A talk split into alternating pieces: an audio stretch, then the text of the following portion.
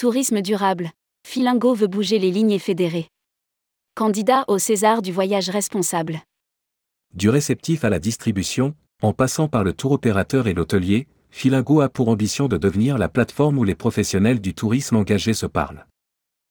Rédigé par Juliette Spic le mardi 7 juin 2022.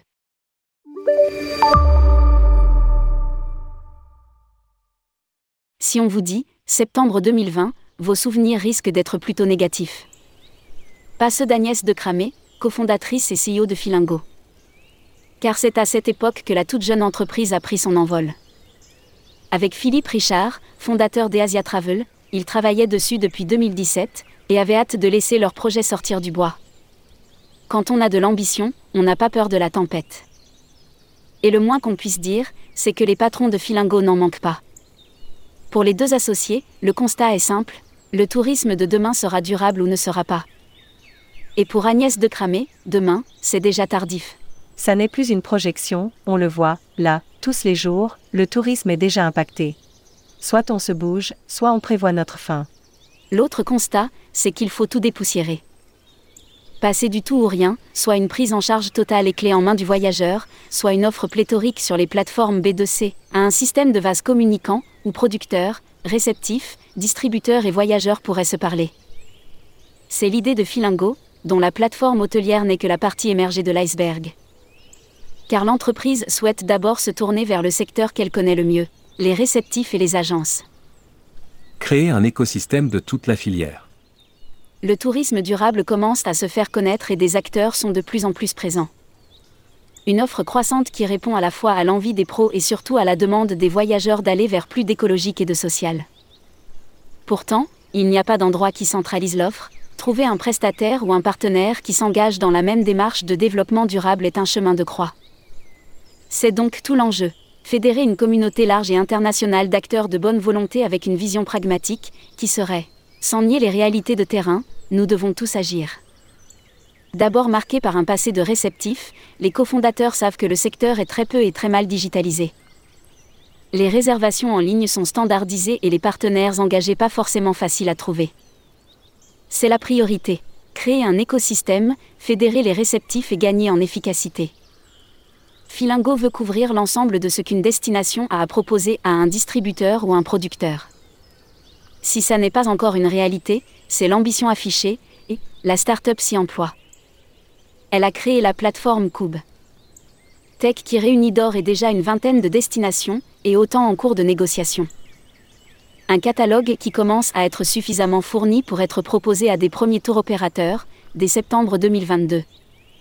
L'objectif Une soixantaine de TO d'ici à un an. Nous voulons faciliter la vie des pros avec un outil opérationnel de réservation digitalisé. Le réceptif peut centraliser ses contrats et les infos sur ses prestataires au même endroit, les TO et agences pourront créer des voyages plus durables plus facilement. Cela va impacter la prestation derrière, on va avoir plus de temps pour faire du conseil, parler des spécificités de la destination et engager une démarche développement durable. Explique Agnès de Cramé. Elle préfère parler de développement durable plutôt que d'éco-responsabilité. On oublie trop souvent que le développement durable, ça n'est pas que l'écologie, c'est aussi l'impact social, sociétal et économique. Et l'économique, ça n'est pas un gros mot. Assène-t-elle. Pour elle, la transition, c'est aussi un gain de productivité. Un accompagnement au changement. Pour se donner toutes les chances d'y arriver, pas le choix. Il faut se former. Et c'est l'un des points que Filingo développe. Pour aider les pros, la start-up propose des programmes d'accompagnement adaptés aux réalités concrètes du terrain. Pour Agnès de Cramé. Il ne s'agit pas de théoriser, mais d'être au plus près du réel. Comment on évite la bouteille d'eau dans une destination où l'eau n'est pas potable? Il existe des prestataires innovants, des solutions agiles, il faut juste les rendre visibles. Filingo propose un sourcing et une évaluation des partenaires pour faciliter l'engagement et changer la façon de travailler de chacun, en étant au plus proche de la réalité de terrain parce qu'il y a autant de problématiques que de destinations. Entre la politique locale, les infrastructures, la géographie. On ne peut pas donner de solution clé en main, c'est absurde et ça freine les gens de bonne volonté. Ajoute-t-elle. L'idée n'est pas d'embarquer uniquement des acteurs engagés, mais aussi ceux qui méritent d'être valorisés et accompagnés. Elle-même labellisée B Corp et partenaire de Travel Life, Filingo ne s'interdit pas de référencer des acteurs en cours de transition, pour justement les aider à passer le cap et les aider à aller plus loin. C'est notamment le cas de sa partie hébergement, la seule accessible en B2C. L'hébergement, la première brique. L'hébergement, c'était logique. C'est la partie la plus simple à valoriser auprès du grand public, c'est la porte ouverte entre le voyageur et l'agence ou le tour opérateur. C'est donc par la plateforme d'hébergeurs engagés dans une démarche de développement durable que Filingo se fait connaître. Elle compte aujourd'hui 1600 hébergeurs référencés dans 6 destinations. Si une grande partie est déjà labellisée ou certifiée, ils ne le sont pas tous. Pour intégrer Filingo, l'hôtelier doit se donner les moyens d'aller plus loin. On a construit une charte, avec des engagements accessibles, mais réels. On fait le bilan au bout d'un an et on voit où on peut aller pour pousser le curseur un peu plus loin. Indique Agnès de Cramé. La plateforme s'appuie sur la solution des, une start-up marseillaise qui propose aux entreprises de mesurer leur impact écologique, social et sociétal. Chaque hébergeur enregistré sur Filingo doit atteindre un score Z, correspondant à ce que prévoit la charte. Pas sur du déclaratif, preuve à l'appui, il devra donner des chiffres qui seront ensuite vérifiés par la start-up. On va évaluer le point de départ et imaginer un plan d'action, étape par étape. Ajoute la cofondatrice.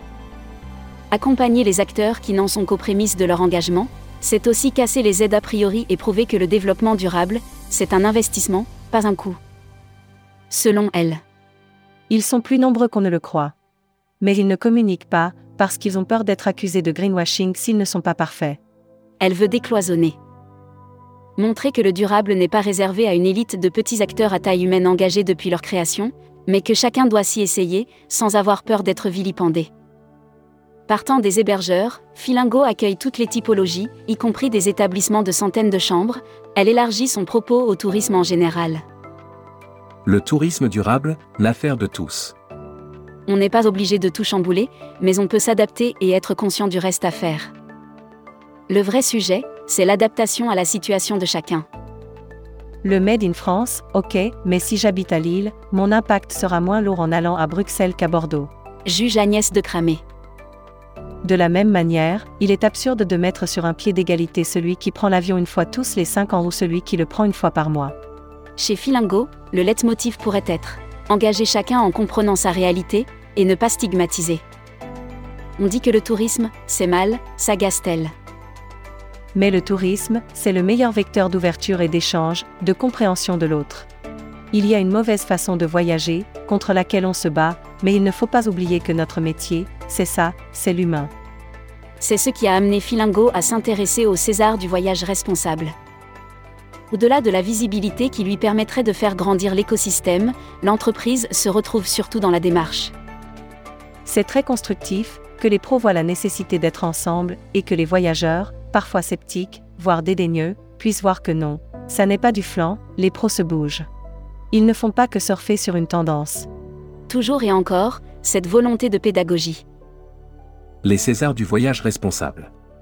Rappelons que Tourmag et le Petit Futé organisent les Césars du voyage responsable. Fort d'une audience mensuelle de plusieurs millions d'internautes, les deux titres assureront la promotion top talk des projets candidats. Cet événement débutera en septembre 2022 avec la phase des votes qui durera jusqu'en février 2023. La cérémonie des Césars du voyage responsable quant à elle aura lieu en mars 2023. Si vous souhaitez candidater, prenez rendez-vous ci-dessous avec Fabien Dalouse, DG associé. À lire aussi, César du voyage responsable. Il y a une urgence à agir dans notre métier.